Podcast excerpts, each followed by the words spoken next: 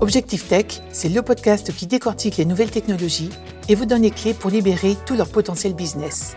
Interviews exclusives, décryptage, discussions sans langue de bois.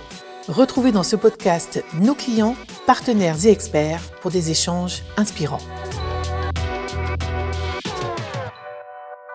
Bonjour à toutes et à tous, bienvenue dans Objectif Cyber, une série de podcasts où la leadership team Capgemini s'entretient avec des acteurs clés du marché public ou privé pour apporter un éclairage sur les différents aspects de la cybersécurité. Je suis Jeanne Rey, directrice cybersécurité chez Capgemini et j'aborderai aujourd'hui un aspect spécifique qui est la réponse à incident et plus spécifiquement les forces d'intervention du SWAT, le SWAT, ça veut dire Security Worldwide Assistance Team. Et j'ai le plaisir de recevoir aujourd'hui Alexandre Lim, qui est analyste forensique. Bonjour Alexandre. Bonjour Jeanne, merci de me recevoir aujourd'hui et euh, de me permettre de, me présenter et de représenter l'équipe SWAT auprès de nos auditrices et auditeurs. Tout d'abord, qu'est-ce que le SWAT? En une phrase, c'est l'équipe de réponse à incidents cyber de Sogeti Capgemini, euh, dont je fais partie depuis sa création en 2018. Et alors, est-ce que tu peux nous expliquer comment ça se passe à partir du moment où vous recevez l'appel euh, d'un client qui vous explique subir un, incident ou une crise?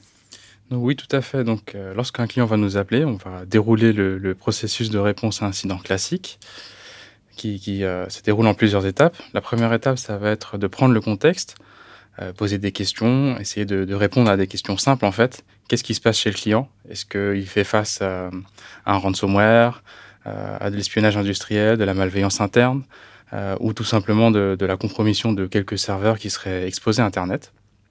On va chercher aussi à répondre à, la question de quel est l'impact sur l'activité du client? Est-ce que l'impact est limité? Euh, Est-ce qu'il y a seulement quelques machines qui, sont compromises? Et qu'il y a du coup seulement quelques collaborateurs qui, ne peuvent plus travailler, par exemple? Ou un impact un peu plus important euh, qui toucherait un laboratoire en entier avec euh, deux, trois, quatre équipes qui ne peuvent plus du tout euh, travailler, ou un impact un peu plus important, voire même critique, par exemple un ransomware qui aurait chiffré l'ensemble du parc? Et, donc l'ensemble des salariés se, se, seraient renvoyés à la maison et l'activité serait totalement à l'arrêt. ensuite de cela, on va donner un certain nombre de recommandations pour limiter l'impact, contenir l'attaquant. la deuxième étape, ça va être de former une équipe côté SWAT euh, qui, aura les compétences pour répondre à l'incident et mener euh, au mieux euh, cette prestation. On va généralement former une équipe de trois, donc deux, experts forensiques qui, vont se qui vont être dépêchés sur site pour accompagner le client dans, la gestion de la crise, mener les premières acquisitions forensiques, et un troisième équipier qui sera au laboratoire, en base arrière, comme on aime bien le, dire au SWAT, euh, qui va lancer les premières analyses euh, dès la réception des, premiers éléments de preuve. La troisième étape, ça va être de, réaliser les analyses. Donc, on va décortiquer les différentes machines euh, compromises, les différents logs qu'on aura pu récupérer sur site. on va chercher à répondre tout simplement au travers de nos analyses aux, questions aux questions suivantes. Comment est-ce que l'attaquant s'est introduit sur le réseau? Quelles sont les machines qui ont été compromises? Quels sont les comptes qui ont été compromis? Quels sont les objectifs euh, de l'attaquant?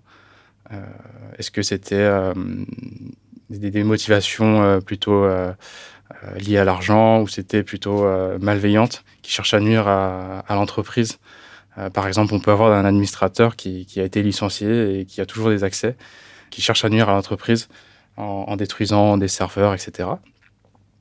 Euh, et enfin, la dernière question, c'est est-ce que l'attaquant a déposé des, portes dérobées? Donc, euh, par exemple, euh, un agent malveillant sur un, poste isolé très loin dans le réseau, ou est-ce qu'il a créé des comptes au privilège qui lui permettraient de, se connecter par la suite après la réponse à incident, donc quelques jours, quelques semaines, quelques mois, voire un an après que la réponse à incident soit terminée.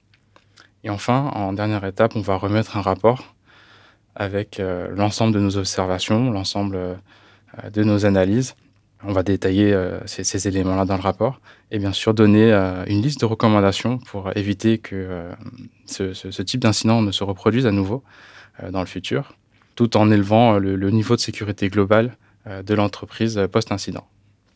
Ok, avant de creuser un tout petit peu, là, je reprends sur la première étape, tu disais il faut qu'on connaisse un peu l'impact sur le business. Mhm. euh, euh, il faut qu'on forme une équipe, nous, euh, de trois personnes qui connaissent bien les enjeux clients, etc. Ça veut dire que finalement, vous avez besoin de faire un travail en amont avec les clients, en amont des crises, en quelque sorte, de bien les connaître, d'avoir des gens qui connaissent leur contexte. Comme ça, au moment où la crise se passe, vous savez déclencher et activer l'étape 2, en fait. C'est ça que je comprends. Alors ça, c'est le, le scénario idéal, on va dire. Euh, parce qu'on a beaucoup de, de clients en fait qui nous appellent, qui nous connaissent pas forcément avant euh, l'incident, et ils ont, ils sont, ils sont euh, face au fait en fait. Il y a l'incident qui est là, et ils ont besoin d'un accompagnement. Et c'est là qu'ils nous appellent. C'est le premier contact qu'on a avec eux en fait. Et c'est les premiers échanges- les échanges qu'on a, c'est qu'est-ce qui se passe, quel est l'impact, et on lance la- le, le processus classique à- après ça. Et, et dans ces étapes-là, j'imagine que vous vous appuyez sur un certain nombre d'outils. Est-ce que vous prenez la main sur des outils du client euh, dans des temps euh, extrêmement restreints ou est-ce que vous arrivez avec vos propres outils? Comment ça se passe un peu euh, techniquement, entre guillemets? Donc oui, tout à fait. On a deux, comme je disais, deux experts qui arrivent sur site pour soutenir le client. Ils interviennent sur site, ils viennent pour faire la première phase d'acquisition. C'est-à-dire, on va identifier des, postes compromis, des serveurs, des logs qui sont d'intérêt pour l'investigation et qu'on va récupérer. Euh, ils viennent sur site, ces experts-là arrivent sur site, euh, euh, pas avec les mains vides, en fait, ils ont des, équipements qui sont dédiés à faire de la copie forensique.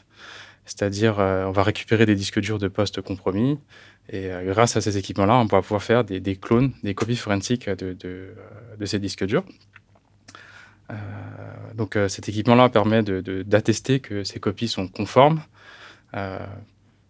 Euh, il, va, euh, générer un, un scellé, en fait, ce qu'on appelle un, fichier dans lequel on va retrouver l'ensemble des informations euh, des différents disques durs et notamment le hash, donc le condensat du disque dur source et du disque dur pardon, destination, ce qui va permettre de, mettre un tampon en fait pour attester que la copie est, conforme.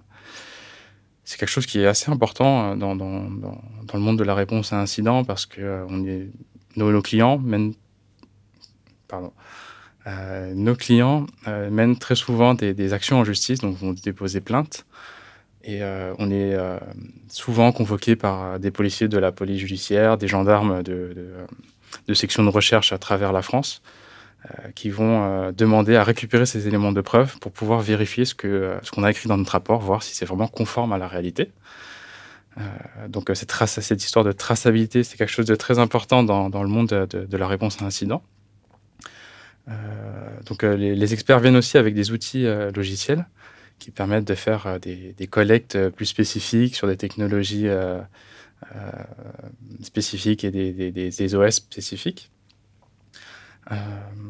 On l'utilise aussi dans la phase d'analyse, donc qui suit la phase d'acquisition, des outils qui sont reconnus et qui sont utilisés par les différents services d'investigation privés et étatiques.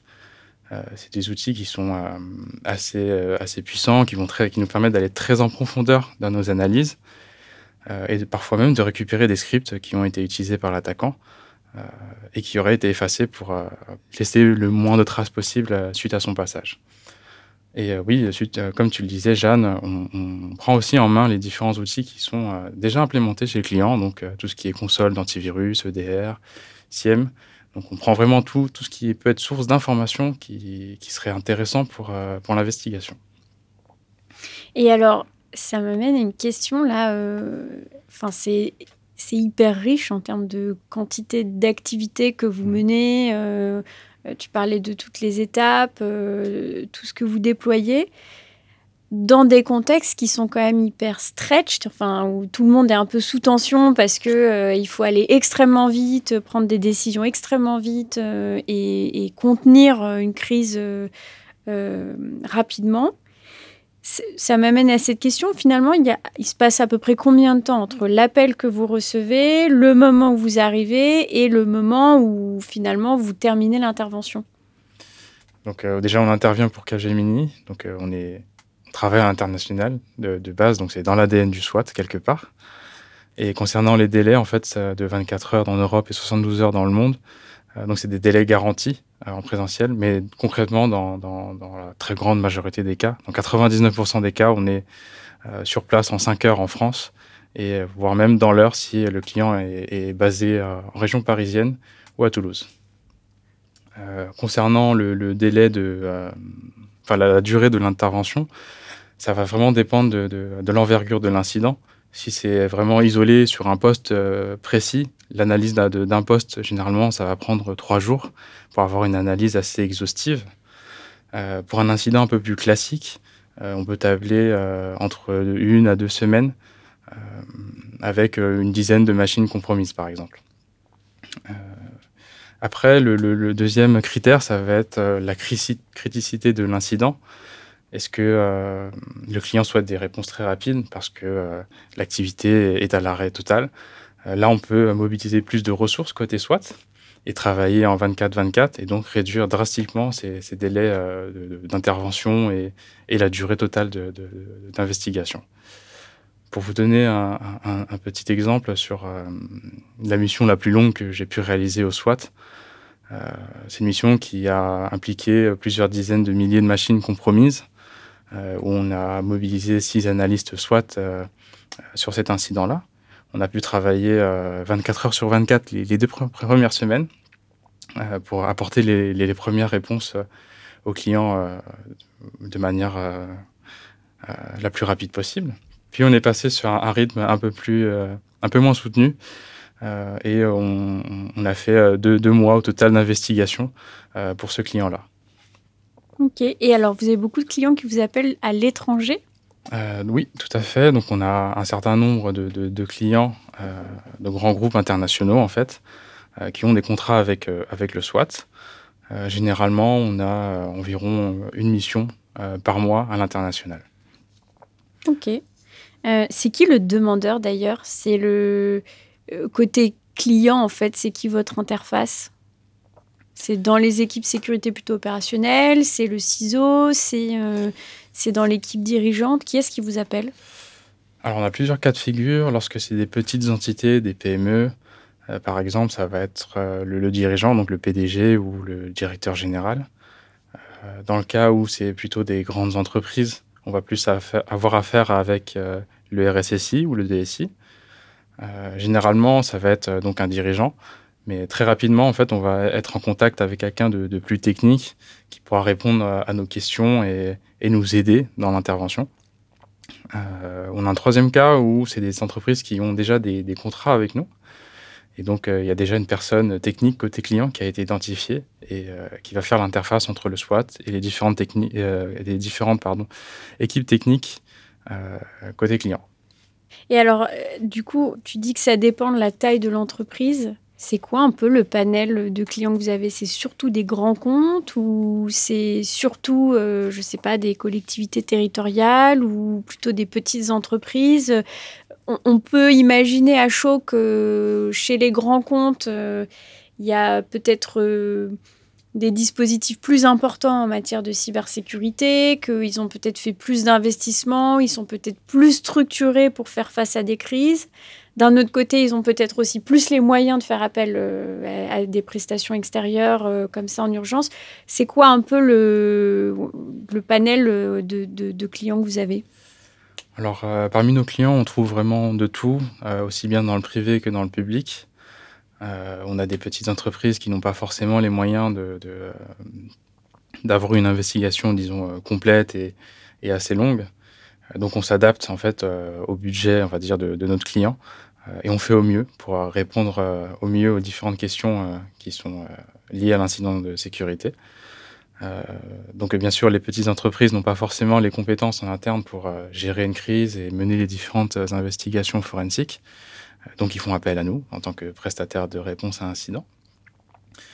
pour les entreprises un peu plus grandes, en effet, souvent on a des, compétences sécurité en interne pour sécuriser le, SI, hein, tout simplement. Euh, mais concernant les, euh, compétences forensiques, d'analyse euh, et d'investigation, c'est des choses qui sont vraiment poussées, un peu spécifiques, qu'on ne retrouve pas forcément dans ces entreprises-là. On va retrouver ces ressources-là plus, plus, généralement dans des très grandes entreprises qui ont des équipes dites CERT, donc Computer Emergency Response Team, donc des équipes de, de réponse à incidents à proprement parler. Alors habituellement, euh, quand on arrive à ce stade du podcast, euh, il me reste deux questions qui sont des questions récurrentes euh, que l'on pose à tout le monde. la première question, c'est quel est le rôle d'une entreprise comme Capgemini sur ces sujets-là? Alors évidemment, je ne vais pas la poser puisque le SWAT est une équipe de Capgemini. Par contre, ce qui serait intéressant, c'est d'avoir ta vision sur la stratégie de sourcing des entreprises vis-à-vis de ça, c'est-à-dire est-ce que euh, ils ont intérêt à s'appuyer sur le long terme euh, à des services d'intervention euh, délivrés par un groupe comme Capgemini ou est-ce qu'il y a des entreprises qui ont intérêt à internaliser ça et à développer leur propre équipe SWAT en fait? Oui, tout à fait. Donc pour les, petites entreprises, c'est toujours intéressant d'identifier un prestataire de réponse à incident comme le SWAT en amont. Euh, afin de, préparer en fait euh, la réponse à incident pour le jour J. Donc, ce qu'on propose pour nos clients, ça va être un abonnement qui va permettre de préparer ce, jour J-là, donc euh, comprendre ce qui est son système d'information et, et, préparer tout ce qui est d'ordre administratif. pour les entreprises un peu plus grandes, qui ont déjà parfois des, des, ressources en réponse à incident en interne, c'est toujours intéressant d'avoir identifié un, prestataire également. Pourquoi? Parce que euh, nous, ce qu'on va apporter, c'est vraiment une force de frappe euh, dans le cadre des investigations. On va pouvoir les aider pour faire les différentes analyses plus rapidement. Parce que le jour où un incident arrive, en fait, la charge de travail est colossale. On a énormément mm. de machines à analyser, énormément d'actions à mettre en, en, œuvre. Donc on peut les aider à ce niveau-là, on peut leur apporter notre, expérience euh, par rapport aux différentes euh, investigations qu'on a pu faire euh, auparavant.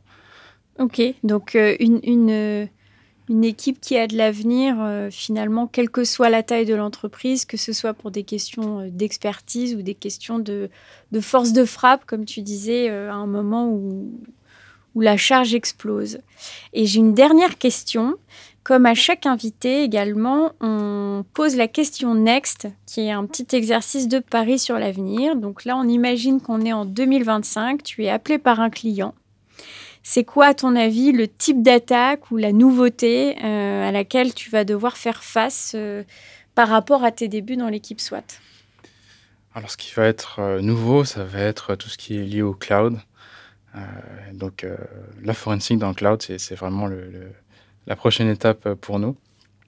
Euh, pourquoi? Parce qu'on voit qu'aujourd'hui déjà qu'un certain nombre euh, d'entreprises commencent à migrer les services, les applications dans le cloud. Et ce sera d'autant plus vrai en 2025. Euh, et le cloud, c'est un environnement par nature différent du, SI classique, on va dire. D'autant plus qu'on a un certain nombre d'acteurs hébergeurs, donc pour ne citer que les plus connus, Google, Amazon, Microsoft, VH en France. Euh, donc chaque acteur a sa technologie propre qui, est propre à lui. Euh, on va retrouver euh, des, éléments de preuve chez, un acteur, chez un hébergeur et pas forcément dans les autres, et, vice-versa. Donc il faut se tenir prêt, il faut se familiariser avec ces différents acteurs du, cloud. c'est quelque chose que l'on constate aussi par rapport aux différents éditeurs d'outils d'investigation on voit qu'ils commencent à développer, à, publier de nouvelles fonctionnalités d'acquisition et d'investigation dans le cloud. Euh, donc euh, oui, il faut se tenir prêt à intervenir euh, dans ce type d'environnement et, se former. Très beau sujet. Merci beaucoup Alexandre. Je vous le rappelle, le podcast fait partie de la série Objectif Cyber des échanges organisés entre la leadership team Capgemini et des personnalités importantes de la cybersécurité. Et je vous dis à très bientôt.